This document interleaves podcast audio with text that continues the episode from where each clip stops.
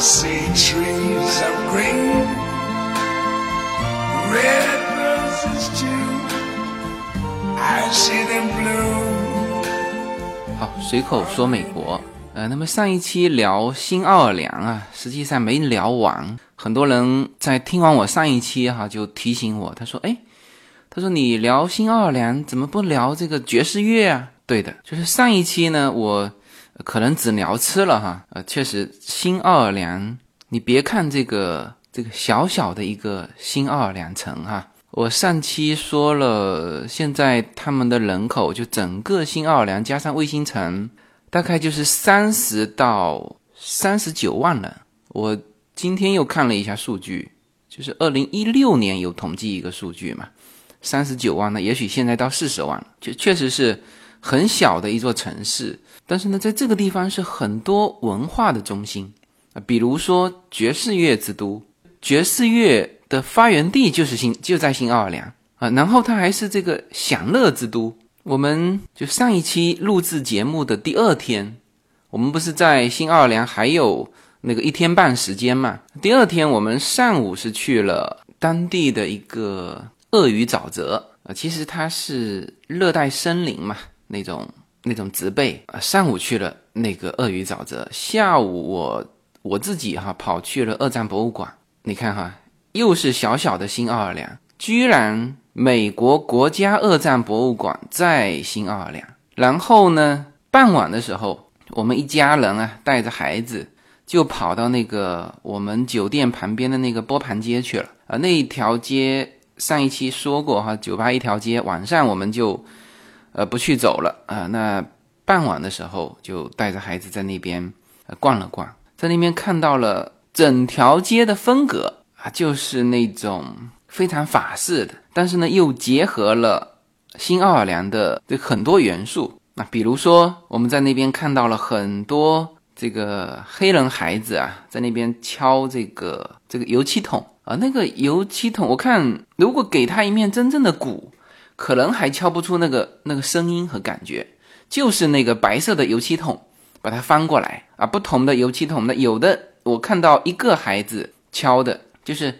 他敲在中间和敲在旁边和敲在侧面，那这个声音正好不一样，所以一个油漆桶可以敲出三四种声音。然后这个时候呢，如果有三个孩子在那边敲，这些孩子的这个节奏感、音调感，哇，那个浑然天成，就三个人敲的，就是能够混合在一起，是吧？就整条波盘街非常法式的这个气氛，然后呢又夹杂了这个。这个新奥尔良当地的这种风格啊，然后也有那种在那边就是还不到晚上呢，就在那边跳热舞的啊，一堆人围着。那当然，小孩子我们就带着绕着从旁边走了嘛。那跳的是相当放肆，就是男女啊赤裸上呃，那女的没有赤裸上身哈，反正也是穿的很暴露的那种。男的是啊，这个非常的型男嘛，赤裸上身的都是黑人哈，然后。跳的那个舞蹈一看就知道在那边干嘛的哈，然后呢还有很多的这个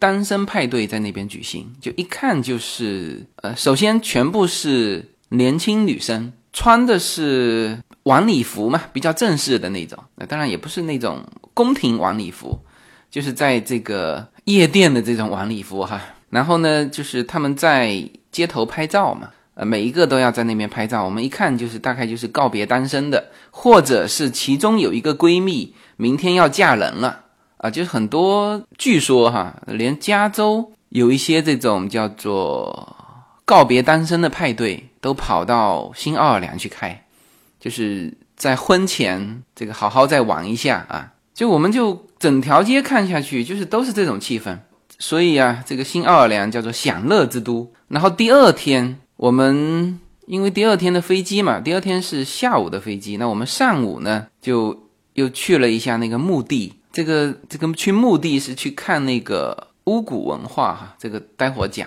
那么早晨一出来，就在我们酒店门口，那么早就有人拎着酒瓶在那边喝酒，就是因为你知道，在美国，它很多地方哈，大部分的地方，你喝酒就只能在酒吧里喝。你不可以拎着酒瓶走出来，就就美国，它就是这么一个地方，它法律这么规定了。哎，你如果拎着酒瓶走出来，那你就会被带走啊，或者会被罚款。这个酒馆他也会提醒你嘛，就是哎，你这个只能在我这里喝，你不能带出去。那么你但凡看到这个城市哈能够拎着酒瓶到处走的，那就是说这个城市的法律就没有这种规定啊。当然，整个中国法律都没有这规定哈，这个。拎着酒瓶随便可以，呃，晚上半夜三更走啊。但是在美国，就只有像新奥尔良这种城市，它可以自由的拎着酒瓶到处走。那这早上就有人拎着酒瓶，那到了晚上傍晚是吧？深夜那更是，就特别是你在自己如果居住的城市有这个限制，那你到新奥尔良这个地方，那可不是人手一个一个酒瓶嘛，是吧？也只有在这里能够沿街拎酒瓶，那大大家就都拎。那么这个也是新奥尔良的，就作为旅游城市的一大吸引点吧。这个什么告别单身派对呀，啊，这个是第二个它的吸引点哈，就是享乐之都啊。同时呢，刚才提到了，它也是这个比较有地方特色的，就是这个巫蛊文化。那么我们最后就是我走之前的。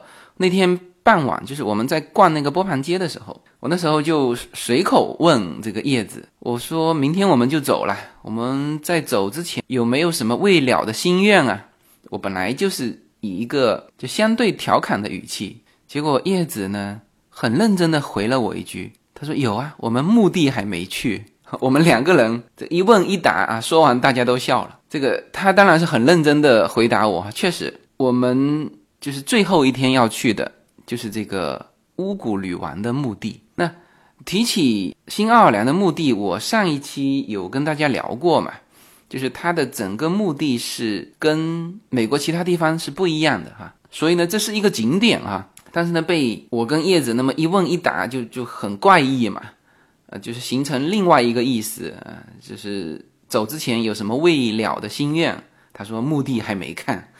这个听起来很很古怪哈，所以呢，这一期啊，呃，除了上一期聊新奥尔良这个美食之都之外，呃，这一期要跟大家聊一下新奥尔良还是爵士乐之都，啊，还是巫蛊文化的，也不能说发源地了，就地方特色了，因为巫蛊这个东西只有应该是只有在新奥尔良才有。然后如果还有时间的话呢，我会给大家聊一两句美国的国家二战博物馆，呃，爵士乐。这个名字大家都熟悉哈。那么爵士乐是源于美国的，呃，就源于新奥尔良。那当然，现在爵士乐已经特别在洛杉矶。这个我们看过那个《拉拉链》，就那里面那个男主人公，他喜欢的就是爵士乐，呃，他不喜欢弹弹太正经的钢琴，就他喜欢的是爵士乐钢琴。呃，应该说爵士乐是一种风格，呃，它这里面有蓝调的风格。也有一种叫做拉格泰姆，也叫散拍啊，或者也有叫抹布时间啊。那么这些呢，都是从这个非洲文化里面，因为新奥尔良这个地方呢，这个它的它最早并不是什么高大上的地方啊，并不像什么纽约，就是你知道，就是靠北的美国靠北的这个。美东海岸呢，那那一批那是从欧洲过来的啊，当然过来的也不是什么善类了，也全是异教徒或者是这个罪犯呃，但是他那边是从欧洲过来的，然后在啊，比如说佛州啊，比如说路易斯安那州啊，特别是这个靠下的新奥尔良本身是个港口嘛，所以那个大量的是从南美洲过来的，然后很多当时黑奴的这个集散地就在这里。就从这里上岸，然后呢，到就给他运送到南部的各个庄园去啊。所以我上期说了，拍飘的那个，呃，就是《乱世佳人》的那个庄园就在离新奥尔良不远啊。所以早期的新奥尔良这个城市的形成啊，都是一些，比如说奴隶贩子，还有一些船工啊，据说还有一些淘金客。然后呢，女性的呢，就几乎全是妓女。啊，就是大家到新奥尔良，就没有人把家安在新奥尔良嘛，是吧？这个到新奥尔良的都是干活的，啊，这个船夫拉着这个货物或者拉着黑奴啊到这里，然后呢，这个船上有这个商人啊、奴隶贩子、黑奴，啊，各种各样的啊这些人。然后呢，因为他在这里有短暂逗留嘛，所以呢，这种唯一当地的商业就是叫娱乐业啊。那当时的娱乐业基本上就是这种妓院、赌场，就大家去想象这个特别乱的。或者说特别淫乱的这个这个那种氛围哈，那么在这种氛围之下啊，早期过来的音乐呢，就是土著音乐，黑人的土著音乐，有一些民间小调啊，这个黑人的民间小调呢，就是这种节拍。但是呢，这一堆的东西啊，所以人家说爵士乐是很难界定的，因为它本身就就时间上是囊括了这一大段时间内。的各种的音乐啊，然后爵士乐也还在发展，因为不同的乐器出来之后，你比如说原先爵士乐是就很多以这个小号啊，就铜管乐器，还有鼓啊，这个是爵士乐最早的基本乐器了。但是整体来说，这个节拍感就是这个样子啊，有点就是慢悠悠的，就是我们用这个叫靡靡之音啊，就这四个字去形容这个早期的这个爵士乐。爵士乐从最早的铜管乐器，到后面发展到钢琴有加入，然后到后面发展到就是特别低音的那种男声啊，男低音在哼唱。那我放一段古典爵士的这种男声在低唱的这种一个曲子吧，大家有个感受。呃，当然我这是随便找的哈，我在 YouTube 上随便找的。那我直接就。通过手机放给大家，看看效果怎么样哈。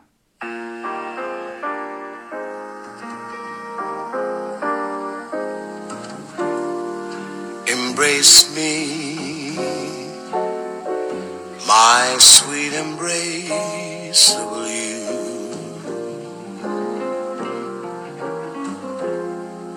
Embrace me, you irreplaceable.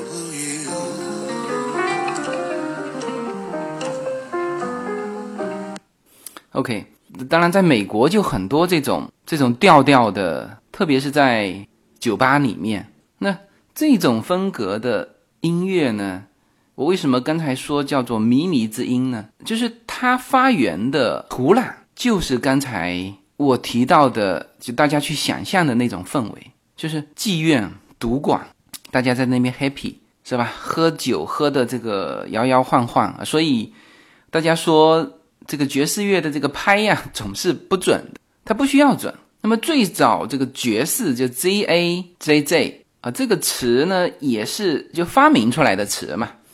那这个词最早是就一九一二年在《洛杉矶时报》上面的一篇文章写到，写到一个一个棒球的这个投手有一种球路就叫做 Jazz Ball，就说他的。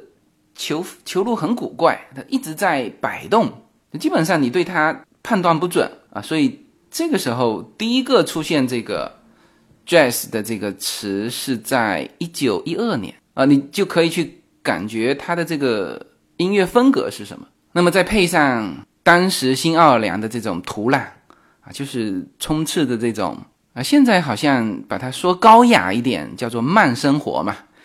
比如说有一些。音乐吧啊，叫做叫做慢音乐啊，其实慢音乐就是从这种爵士乐的风格里面来的啊，甚至可能放的就都是爵士乐。那么这种爵士乐其实是和这种就微醺的感觉，还有和这个性爱啊分不开的。那么包括爵士这个词，现在叫做 Z A Z Z 嘛，是吧？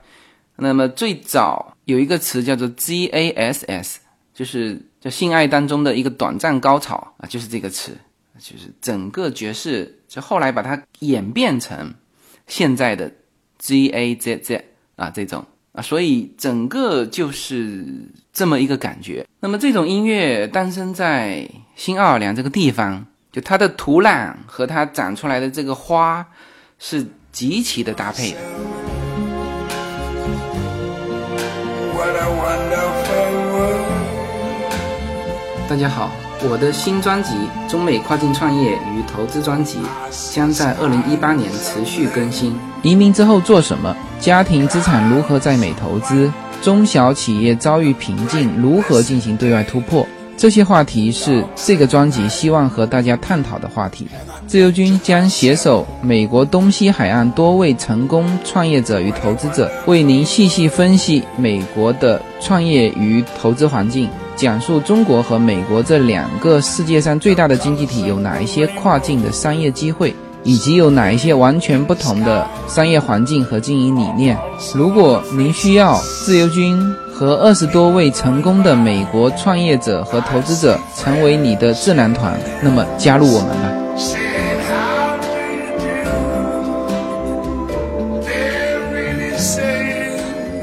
那么，聊到爵士乐呢？我可能第一个想起来的，就是这个《海上钢琴师》。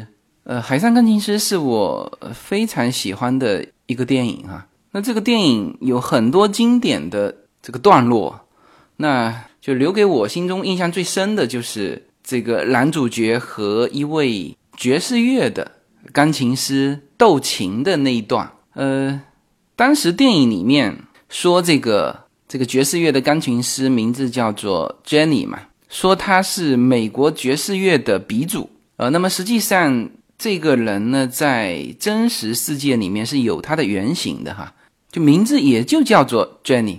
我查了一下资料哈，一八九零年到一九四一年逝世。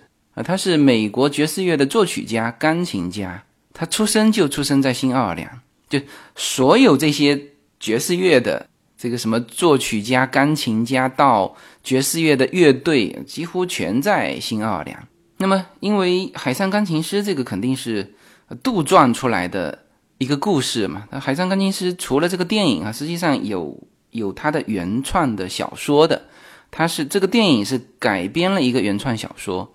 那么当时这个斗琴的这个段落是留给我非常深刻的印象。那么这里就顺便哈。给大家推荐一下这一部电影吧，《海上钢琴师》说的是一个在一艘游轮上出生的一个孩子，他一生下来就被父母遗弃了，这个可能偷情或者是怎么样生的吧，就没法带走，就扔在船上，然后呢被船员们就是这个给收养了。那这个小孩呢是对音乐有天赋的，大概。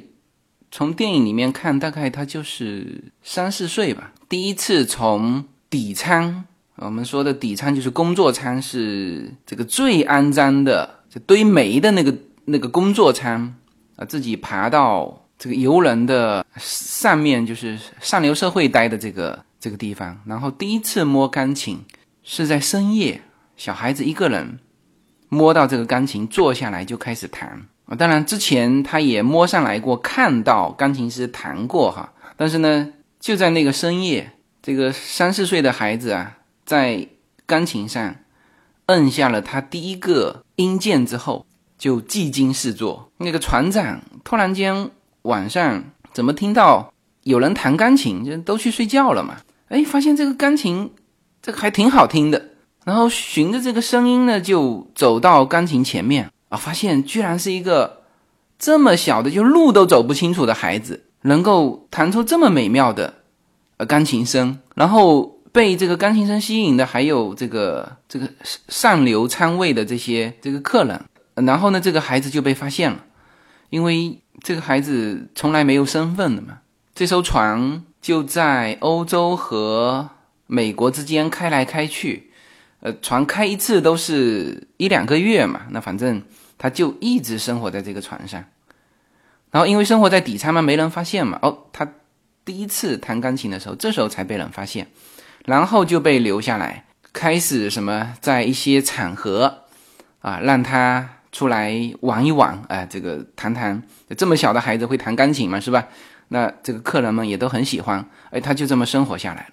那么这个人呢，那绝对只能用天赋去形容他哈，他始终没有下过床。呃，关于他后来有一次准备下船的那个那个片段也非常感人，但是跟跟这集内容无关，我就就大家自己去看哈，我就不展开。反正他始终没有下过船，后来死也死在船上的。那么这个海上钢琴师的这个故事背景，应该就是在二十世纪初吧。反正那时候留声机是刚刚发明出来，就大家听这个音乐只能是现场听，就没有办法说我刻成一张盘啊。那这个孩子的钢琴天赋就在这艘船上被被人发现，然后被口口相传，因为大家只能去去形容，这就没有办法把那个音乐给形容出来嘛，只能用语言去形容嘛，语言那都是形容词嘛，是吧？啊，多好多好，那他又没有办法复述，又没有办法去准确形容，但是他的名声就是这样子一圈一圈慢慢就传开了，就以至于当时有一个国会议员，就为了听他的钢琴曲，就住到了第三层，因为这个人呢，就电影里面是把他放在了最最顶层嘛，就是上流社会的那一层。但实际上，在小说里面呢，写到的是他还是在这个平民层啊，在第三层。这个国会议员为了听他的这个钢琴，就屈尊自己住到了第三层，就为了天天听他的钢琴。那么这样一来呢，这个名声一圈一圈的扩展，就引来了这个跟他斗琴的这个 Jenny。那么。就关于这段情节，当然我极力推荐大家去看一下这个电影，电影拍的也非常好。那但是呢，我在这里我还是想给大家去讲这个《海上钢琴师》小说原著里面的内容。那么在原著里面是这样写的哈，就是这个爵士乐的鼻祖叫叫 Jelly，那么他呢，小说这里面写的也是叫青楼起家嘛，那这个和这个。这个真实历史上的这个 Jenny 本人是一样的，他十二岁就在妓院里面弹琴，后来谈到了美国上流社会。OK，那么有一次呢，就有一个人跟他说起了有这么一个海上钢琴师。那在小说和电影里面，他的名字，这个男主角的名字叫 Nineteen Hundred，就一千九。那么这个人呢，就在这个 Jenny 面前就提到他，他告诉 Jenny 啊。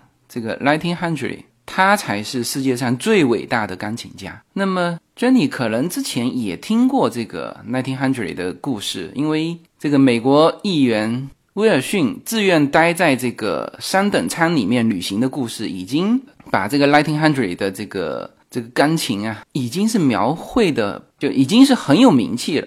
但是呢，刚开始 Jenny 是没有就不不想去这个什么斗琴的。他说：“连走向那艘船的勇气都没有，怎么能够弹好琴啊？这些是小说里面的内容哈，在电影里面是没有的。然后呢，这位爵士乐之主就一阵大笑啊！本来这个事情就就过了嘛，因为他是没想去那艘船去会这个 Nineteen Hundred 的。但这个时候，那个人被他激怒了，就是告诉他海上钢琴师的这个人，他说：‘你笑得好，只要他决定下来，就是从船上下来。’”你就可以回到妓院去演奏了。上帝作证，回妓院去，是吧？就这一句话激怒了这个呃爵士乐的鼻祖 Jenny，那么他就有了这个念头，就是要去会一会这个 Nineteen Hundred 海上钢琴师哈。那么这艘船是在波士顿港上船的，是叫做弗吉尼亚人号。那么他等于是为了会这个买了。这个去欧洲往返的船票，记住哈，他是买了往返的弗吉尼亚人号的船票，但是后面他没有坐这艘船回来。那么到了那一天，那当然这个之前可能也向海上钢琴师传过口讯哈，就是有这么一位爵士乐的鼻祖啊，就是音乐大师啦，会来会会他。那刚开始这个主人公就是他对这件事情并不感兴趣。他也不知道什么叫做决斗，他在他的心中可能就是呃，也有一个跟他一样会弹钢琴的，那来吧，大家交流一下。那么后面发展的这个故事呢，就跟电影里面演的是一模一样。那么刚开始，当然这个 Jenny 是非常高傲的，他看到 n a t i n h u n d r e 坐在钢琴前面弹，他直接叫他站起来，然后呢坐了上去，开始演奏蓝调爵士乐。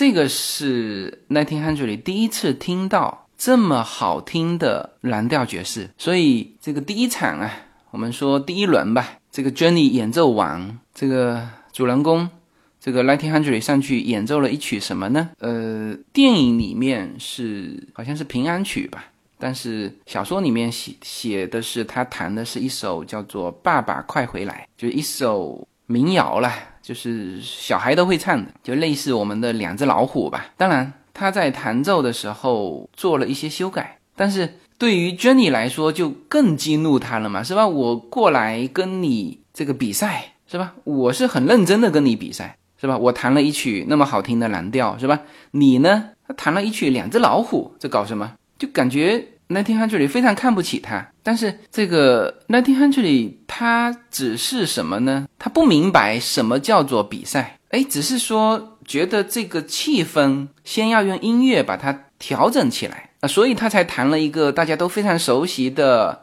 这又非常俏皮的这么一个什么“老爸快回来”。就是他始终觉得这只是在一个交流，就他不知道什么叫比赛。好了，第二场，这个 Jenny 呢，这个爵士乐的这个鼻祖弹了一曲他最拿手的蓝调音乐。这个在小说里面是用这样的语句哈，就是远出了一阵让德国机械师都落泪的蓝调音乐，仿佛全世界黑人的辛酸历史都在那里，而他用那些音符娓娓道来，扣人心弦，对吧？这是第二轮。这个 Jenny 弹的，那轮到这个 Nineteen Hundred，他呢是也被这个曲子感动了，然后坐下来之后呢，就把刚才听到的这个曲子完整的一成不变的再弹了一遍。那么在电影里面，很多人解读到这个珍妮的神情啊，当然导演肯定是有这个意思了，就是说珍妮瞬间发现这个人绝对不简单，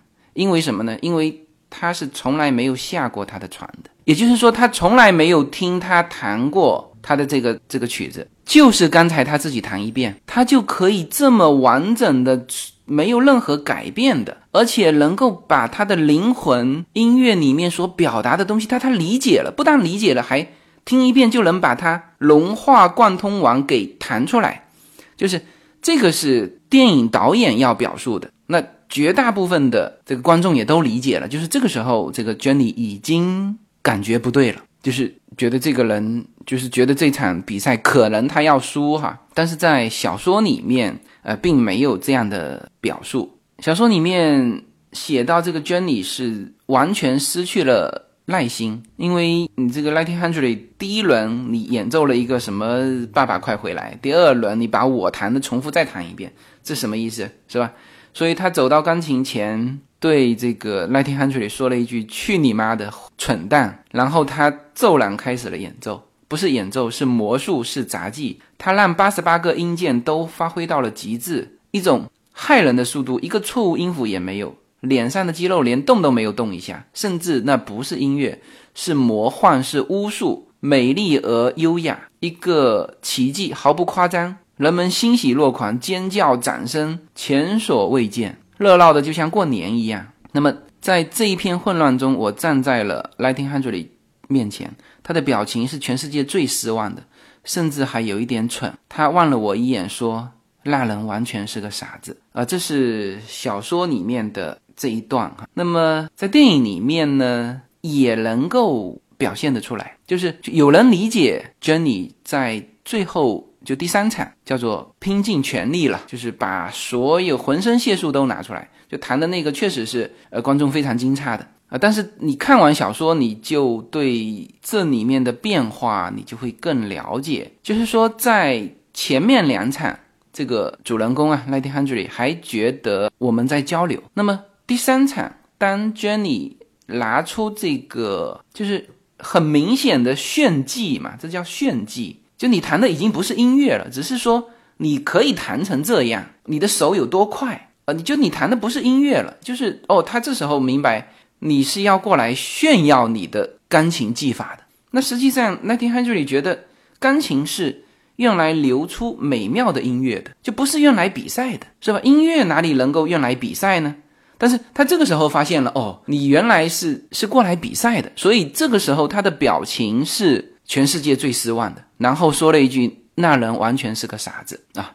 然后就有了电影里面最牛的那一段，就是他整个手好像变成了八个手在弹啊，这个，然后弹完之后拿一根没有点燃的香烟放在琴弦上，它嗤一声烧起来。呃，这个电影拍的这些场景跟小说里面都是一模一样的。那这个时候，这个 Jenny 这个爵士乐的鼻祖叫完败，就是他自己也意识到了，就是可能观众还觉得说，观众当然听得出来，最后一场第三场，那你这个 Jenny 肯定是败了，就是你要炫技是吧？你根本炫不过这个这个海上钢琴师这个 Nineteen Hundred。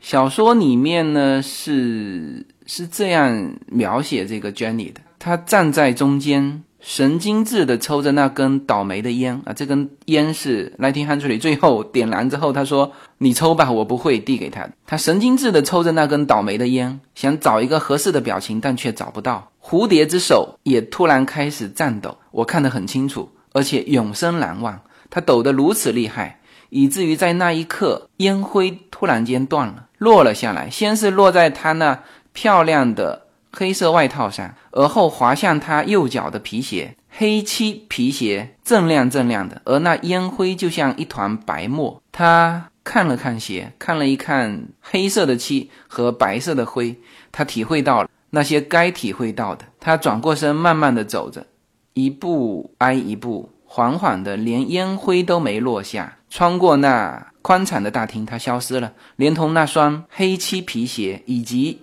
一只鞋上落着的那团白沫，他带走了。那上面镌刻着“赢家”，但不是他。这个是小说里面的文字哈。那实际上后来有人解读，就是当然解读的是电影了。就是说，这个所谓的爵士乐的鼻祖，那当然他创造了这个这种风格啊，或者是把这种风格发扬光大啊。但是他毕竟是生活在。人间的就是食人间烟火，所以有这种争斗之心。那么他当然是败了，不仅是败在技法上，还败在这个格局上。什么意思呢？就是人家 Nineteen Hundred 只是想的都只是跟你交流，但是呢，你用你的这个钢琴想到的只是去赢过别人，这个从格局上就败得更惨，就不仅仅是说技法上败。所以后来这个。Jenny 是在回程的时候，他买了另外一艘船，就始终他说他回去的时候那几天就一直关在房间里面，然后到了欧洲之后回来，回来坐的是另外一艘船。这个海上钢琴师哈，非常建议大家去看。那么这一段他们之间的这个斗琴啊，也是海上钢琴师留给我印象非常深刻的。所以一提起爵士乐。我就想起了这一段的内容。那么，呃，所以这里面又翻回来讲爵士乐是什么？哈，实际上是一种是一种风格，是一种相对自由的的一种调调。你说这个 Jenny 是爵士乐的鼻祖，但是呢，Nineteen Hundred 他从来没有下过船，他就是说他从来没有听过什么所谓的爵士乐。但是呢，别人在形容。他为什么这个爵士乐的鼻祖会会来跟他去斗呢？就是因为别人告诉他，他说海上有一个家伙能够弹出一种好像把十种爵士乐的风格混在一起的东西，所以他才这个就引起了要去跟他去斗琴的这种念头。那么那就说明那天汉剧里弹的也是爵士乐喽，是吧？还是十种爵士乐混在一起？那么爵士乐到底是一种什么呢？是吧？那么就是就很难界定，但是呢，你听出那种调调，你就知道哦，这个就是爵士乐。没有什么能够阻挡你对自由的向往。人生是一趟旅程，精彩的是沿途的风景。大家好，二零一八年我将继续和大家相遇在随口说美国。这个专辑的播出时间是北京时间的周五下午，每周一期，不见不散。那么大家除了听我的音频节目之外，也欢迎大家登录我的微信公众号，公众号的名字是无限空间。当然，大家还可以关注我的新浪微博和今日头条这两个平台的名字也是随口说美国。移动互联网的神奇之处就是可以把同类的人拉得很近，天涯若比邻，世界地球村。让我们享受这个自由连接的世界吧。盛开着永不凋零。蓝莲花。好，那么上一期有跟大家聊过这个新奥尔良的这个墓地哈，就是新奥尔良的墓地和其他地方美国的墓地是不一样。呃，美国的墓地跟其实跟中国的土葬是一样的，就入土为安嘛。就大家看过很多电影，是最后这个棺材要要放下去，OK。那但是呢，这个新奥尔良知道哈，就是它整个城市是叫做低于海平面的，所以海水经常倒灌进来，随便下个雨，什么刮个飓风，这个我看过，就下雨的时候，新奥尔良的墓地是一个什么样的状况哈，就是就整个墓地呀被水淹了。那么好在新奥尔良的墓地是什么呢？是高出来。我我上一期说的时候，还只是说到把这个这个棺材是放在地面上，它实际上是放在地面很高的位置，因为他随时准备着这个地面被淹掉。那么你知道这个棺材一泡水就就不行了嘛？那所以它整个我们去看它的这个墓场的时候，哈，它的这个墓地呢是很高的，它的呃整个墓地是要高于我们人的。就最高处哈，就像一个小房子一样，然后这个房子还有门啊，这个门呢还是可以打开的，就是它整个的墓地就是有点像家族墓地，就不是只放一个人啊。这个像我们国内虽然说现在改良了哈，就是上面上也可以合葬，因为埋进去的全部是这个骨灰嘛，所以有一些家庭呢是。就把几个人的名字都写进去。那但是呢，就就新奥尔良这边来说，它还是土葬。就这个这个人故去之后啊，没有拿去火化的，就直接放进了这个门一打开，人直接推进去，然后就放在里面分化。然后等到这个家族的这个下一个成员也故去之后，打开这个门的时候呢，就上一个早就这个变成骨头了嘛，那就把这个骨头呢。剪一剪，放到下一层去。那么最上面的那一层还是放这个完整的，呃，这个这个过去的这个人哈。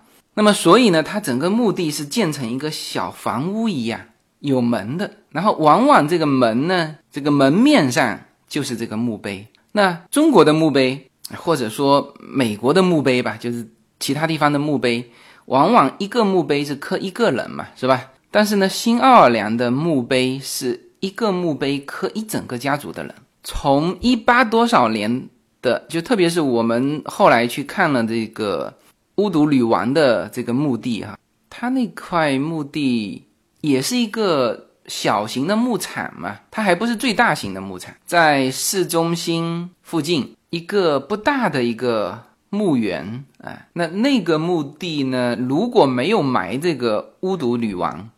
那可能也就不起眼。那因为巫毒女王埋在那边，所以进去的人呢还要买票的，去去他墓地还要买票的。然后呢，当然它里面有解说嘛，一个长得就和巫毒女王有点像的 一个一个老年黑皮肤的啦，这当然也不是那个特黑的那种非洲裔美国人，就感觉是棕色皮肤的，就特别像巫师哈巫婆那种。呃，他当讲解员，哇，讲的绘声绘色。就是那块墓地，我们进去看的时候，当然是天气很好的嘛，还不是说下着阴霾的天。如果是阴天进这个牧场，那我我觉得哈，因为我去过一趟，我现在可以告诉大家，阴天就不要去那那个地方。为什么呢？呃，这不是迷信哈。第一呢，我闻得出有尸臭的味道。大家想一想哈，它是没有火化的，就直接人放进去风干，那么。回头我会把这个照片贴到我的呃公众号去，呃，当然如果有我微博的，呃，可能是已经看到那个牧场了哈。就它墓跟墓之间是很近的，人是在这个比较狭小的这个墓地之间穿梭，它中间的缝隙啊，只能留得下这个两个人擦肩而过的这个这个位置。那你再看看，它又不是平的，如果是平的，一阵风呼吹过去，那不是这个尸臭就没了吗？它又是人，等于是在各个小房子之间去穿梭。那这些小房子全是墓地啊。那门一开，它当然墓碑上写的都是一八多少年，当然，但是呢，也有近期的呀，也有二零一四年的，我看见了。那我们也没有去一个一个细看有没有什么二零一八年的，是吧？但是呢，很明确的一点就是，它这个这个尸体啊放进去之后是自然风干的啊，大家想清楚哈，自然风干，那你得空气流流通吧？所以当时进去的时候呢。那叶子是因为有它有那个鼻炎嘛，他的鼻子始终不好，他他什么味道都闻不出来。那优娜不懂事啊，是吧？他也无所谓。但是呢，我们家小女儿令她就一直感觉不好。呃，我们家小女儿令是胆子非常大的，她她如果去打针啊，不管你打多少针，她都不哭的。她就看着你针扎进去，针拔出来，她一点都不哭，从小就这样。她胆子是非常大的。相比之下，优娜就哭得一塌糊涂。但是呢，令进到这个墓地的时候，就一直感觉不好，就跟一直跟妈妈说他要走，他不想进去。他说不要，很很清楚的说出来，他说我不想进去。所以呢，那我是闻得到那个尸臭的味道。那不管是不是尸臭吧，也许里面还换着其他的气味去调整这种气味，但反正都是呃不好的味道。那当然，我们是因为是下午四点的飞机，所以那我们当时是。在门口还等了一会儿，因为他要凑够一队人，然后呢进去一起讲解嘛。那我们看完那个巫毒女王的墓地之后，我们就跟这个讲解员说我们要先走，因为我们下午赶飞机，那我们就赶紧先出来了。所以呢，刚才告诉大家，如果是阴天或者是不是阳光灿烂的日子啊，我个人建议大家不要去这个地方，你会感觉不好。呃，我我跟叶子从来都没有这个迷信啊，或者是我们都是无无神论者啊，所以到现在为止还没有皈依哪一个宗教啊。这个我们本身不迷信的，但是就是说感受可能会不好，因为新奥尔良，所以为什么那么多的吸血鬼的片是选择在新奥尔良拍？它就是有那个氛围，破破旧旧的。你像我的那个住的宾馆是在法国区的，就就在波旁街旁边嘛，好像叫皇冠假日，好像那挺好的这个酒店了。但是呢，装修起来呀，他故意给你搞了一面墙，就是那个破破的墙。那嗯，然后你走街串巷呢，你都可以都有这种气氛。那再到了这个牧场墓地这边，它很多的这个墓地是就是那个房子啊，是年久失修的。你想想看嘛，它一会儿就泡水，一会儿就泡水，是吧？在下雨，然后这个表皮在剥落，然后这个接下去就是这个这个墓碑砰摔下来，摔成两段，在墓地里面到处都是这种场景，就是有一些哎给你修上一新，像这个巫毒女王的墓，好像是这几年才修上一新的，也不能算修上一新了，就是给你石灰糊一下，搞个表面能看，呃，旁边有一个铁牌。然后墓碑上刻着这个这个他的名字，也就这样。那么剩下的呢，有很多是破烂不堪的。呃，甚至我感觉这个他的墓碑呀，墓碑就是门嘛，是不是？门啪啦摔下来，断成两截之后，那个门感觉就是开着呀。反正当然我是没有看到里面的东西哈，但是就是很残破的这个感觉。你再加上阴天，可不是拍鬼故事绝佳的地方。所以那个。那个美国惊悚故事啊，是一片美剧哈，就是专门讲的是呃这种这种惊险故事，呃里面就很多是在新奥尔良拍的，然后其中就有这个巫毒女王。那当然，这个首先这个巫毒女王历史上有这个人啊，他就是巫毒教的一个教主。当然，在他并不是创立巫毒教的，巫毒教在这个很久之前就有，是从也是从非洲带过来的。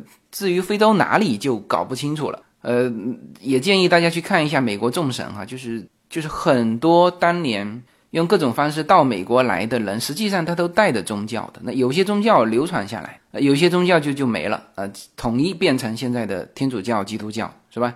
你包括这个巫毒女王的故事，我一会儿会展开来给大家讲哈，它就是就改良之后的。宗教它才能够在新奥尔良生存下来，它如果不改，我估计也就慢慢就没了。所以新奥尔良的这个地方，我据说哈旁边还有一处专门拍吸血鬼的地方，那我想都不用想，那这个肯定合适。呃，就这个地方呢，连我走在我们这个比较好的酒店里面，他都把那堵墙搞成那个样子，那可不是到处都是都是场景嘛，都是这种鬼故事的场景嘛，是吧？我们当时虽然说参观目的就没有完全参观完，但是呢，那个讲解员就是那个看上去极其像巫毒女王的那个讲解员，这个老年非洲妇女，就是一个一个黑人的老婆婆。她其实皮肤要比黑人再白一点，就极其像这个巫毒女王的那个。这个巫毒女王是这样子啊，她的名字叫做 Mary Love，是一七九四年生，一八八一年没掉的，呃，八十七岁吧。那么她身上就是有黑人和印第安人，还有法国和西班牙人的血统。然后那个讲解员呢，就是看上去也是各种，反正他他不像黑人。就倒是很像这个印第安人，那么他在那边给我们绘声绘色的讲解。我发现呢，就一份工作，无论做什么工作，你只要把它做好了，都是非常棒的哈。就是你看这个这个巫毒女王这个墓地的这个讲解员，我们是走得早哈。如果结束之后，我相信很多人给他小费。他本身自己长得就像，然后呢，就就感觉像在说他家里人的故事。啊，那他跟我们绘声绘色讲了这个巫毒女王的生平的很多事情。当然，我听的是断断续续的啦。这个后来我回来找了一些资料，那么发现和他说的基本是接近的。呃，我我刚才为什么突然间突然间插了一句说，无论做什么工作，你只要把它做好哈，这个都是很成功的。我们在新奥尔良的倒数第二天嘛，就是我上一期录完节目的第二天。上午去了一个热带的沼泽，就是里面有鳄鱼啊，还有各种的就原生态的这种保护地吧。那大概是一个半小时时间吧。这个那个地方非常热，这个像小孩呢，基本上我们家小孩还很少到那那么热的呃地方去，就是很闷热嘛，就全身一直流汗。就当时一艘游船嘛，船上大概有三四十人。这个就当时的那个讲解员讲的也也是讲的非常精彩，非常好。那么我们下船的时候给了他五美金嘛，就作为小费。那我看是大部分的人，很多人还给了二十块钱，就是他讲的好嘛。所以我这里面又说到这个美国的小费文化是挺好的，其实。那么他单单这一船，我估计收个三四百小费是肯定有。他上午一船，下午一船。因为他那个地方是一周七天都开放嘛，是吧？那因为是我是就看到了上午去热带沼泽那边那个讲解员收的小费，所以我去推测这个巫毒女王的这个讲解员的最后肯定也收不少钱。但是关键是他要讲得好啊，是吧？你你同样说，比如说是是当老师的人。我觉得就是作作为一个老师哈，我觉得如果你讲课讲得好，真的是可以让学生记住一辈子的我们再比如说那个讲考研的那个张雪峰，那个就人家就把这个就说个考研老师居然能够说成网红是吧？就你只要干一样事情干得好，就是非常用心去干，这个赚钱是副产品。所以呢，我接下去呢就准备用中文。和大家说一下这个巫毒女王的故事。就当时那个讲解员也并没有这个神话这个巫毒女王，我印象很深。他一直告诉游客说，巫毒女王实际上是没有这个这个法力的。但是呢，她又确实是巫毒教的女王，是最著名的巫毒教的女王。那么，当然，她是一直住在新奥尔良，她住的那栋楼。那个房子现在还在，已经变成了一个巫毒女王的博物馆了。那么在新奥尔良的大街小巷，哈，这个商店里面，就最有特色的纪念品，上一期说过了哈，就是那个巫毒玩偶。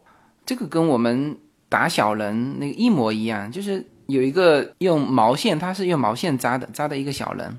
然后呢，你我看它那里面。就是包装盒上就画着用用这个针啊去扎这个小人，这个就把它做成一种文化了。也也只有在新奥尔良这种东西才敢卖出来哈。但是这个一定是巫毒，这个一定是他们很重要的一个文化。那么这种的文化呢，实际上是来源于印第安文化。呃，然后之前就有巫毒教，我我不知道是哪一个非洲部落，反正流传过来的，在新奥尔良这边有也有一些信徒，但是这个巫毒女王叫做 Mary Love，我们就叫她巫毒女王吧。那么她最成功的地方就是什么呢？就是把天主教和巫毒教和原始部落的一些这种仪式结合在一起，就是这个天主教你还不能打击他，因为他进去之后供的是这个圣母玛利亚。那么他他本身是做什么的呢？就是首先，当然他是一个自由人啊，他不是黑奴，他是混血。就他父亲是一个白人的，就看上去像白人的一个庄园主，因为有有有他父亲的照片啊。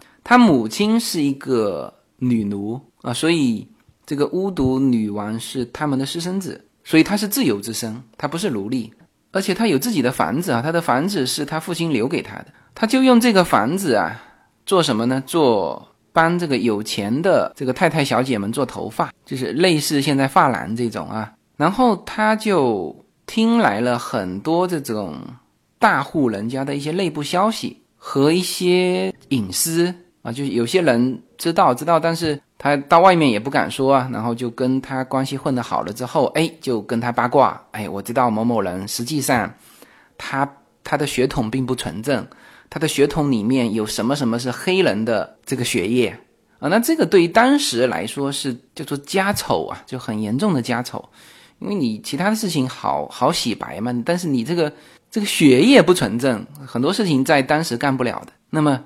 他就通过这个，就实际上是收集了很多的这个别人的隐私。然后呢，有一次有一个大户人家的儿子啊，因为谋杀罪啊被送进了监狱。然后呢，这个大户人家就就求到他嘛。那么他呢，就一方面是贿赂，一方面肯定是有用到这个法官的隐私去要挟。最后这个法官放人了。那那户人家就送给了他一套房子作为酬劳，那么那套房子就成了他的这个巫毒教的一个教会，然后呢，他的名声就慢慢的这个这个传开了，大家都认为说他会法术啊，所以呢，他能够解决问题嘛。那么刚才说了，他这个教会里面呢，供奉的不是那个原始部落的那些什么面具，他供奉的是圣母玛利亚。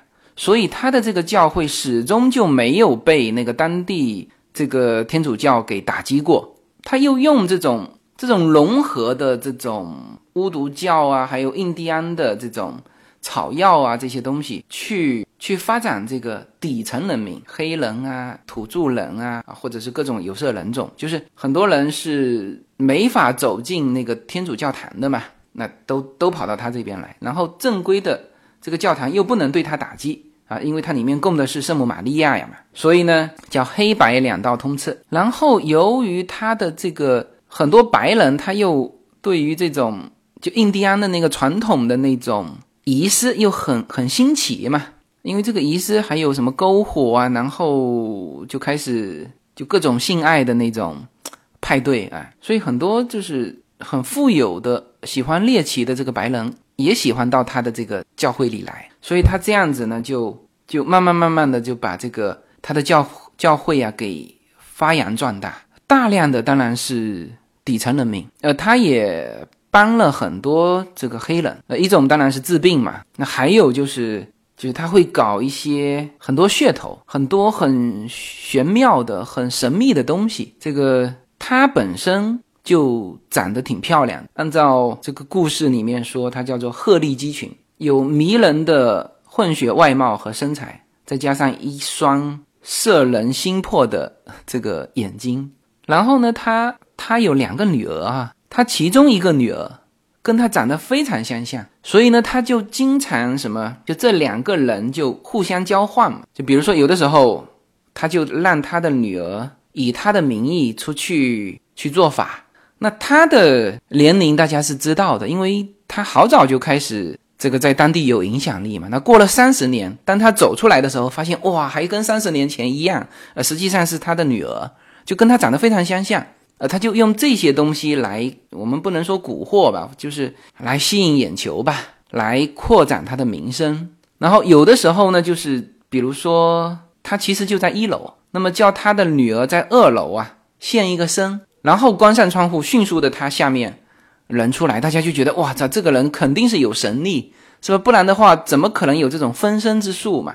其实是他有一个女儿跟他长得非常像，当然后来他去世之后，他那个跟他长得非常相像的那个女儿呢，就就等于是他的影子嘛，明白吗？身体不在了，影子就自然消失了。就过了十年，他的女儿就就不知道去哪里了。那么他还是一个非常棒的这个舞蹈家，他跳舞跳得非常好，当然是跳这个这个非洲部落的那些舞哈。那和这个爵士乐啊也也能挂上钩。他说第一张爵士乐队演出的唱片就是在一次最大的巫毒法会上录制的，所以我们经常后来看到的一些这个爵士乐的一些。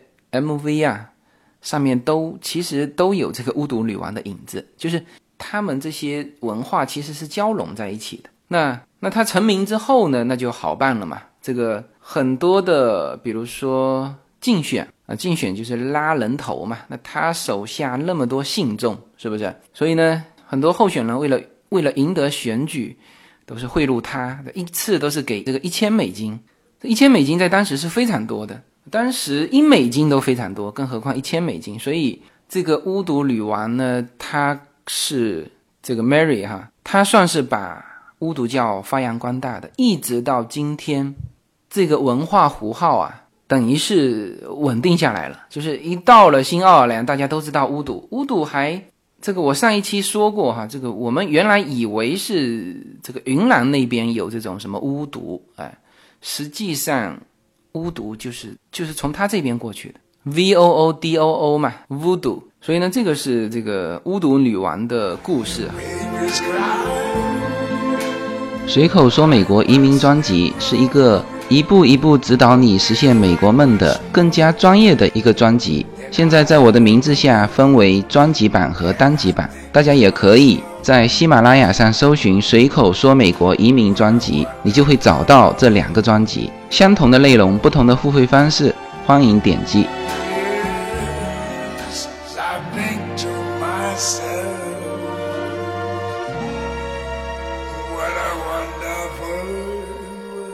大家如果去新奥尔良，在吃完小龙虾啊，或者吃完螃蟹之后，我不知道你什么季节去的哈，这个拎着酒瓶。这个看过那些劲歌热舞之后，哎，可以挑一个阳光灿烂的日子到这个巫毒女王的这个墓地来看一看，你就知道，你就就能感受得到，就美国惊悚故事里面的一些氛围。呃，我有的时候看国外的惊悚片，哈，就有的时候就觉得不理解。哎呀，我说这个都不都演的吗？是吧？怎么会一个大宅子，是吧？周边什么人都没有。呃，在那边有那种惊险故事，因为我们以前在中国这个就群居都习惯了嘛，是吧？这个单元房，这个房间夫妻吵架啊，旁边房间都听得很清楚，就没有那种地广人稀那种恐怖的气氛。后来我到了欧洲，去了那个巴黎的，坐了那个巴黎的地铁，就明白了，因为场景不一样，是吧？我们北京、上海的那个地铁，人挤都挤不进去。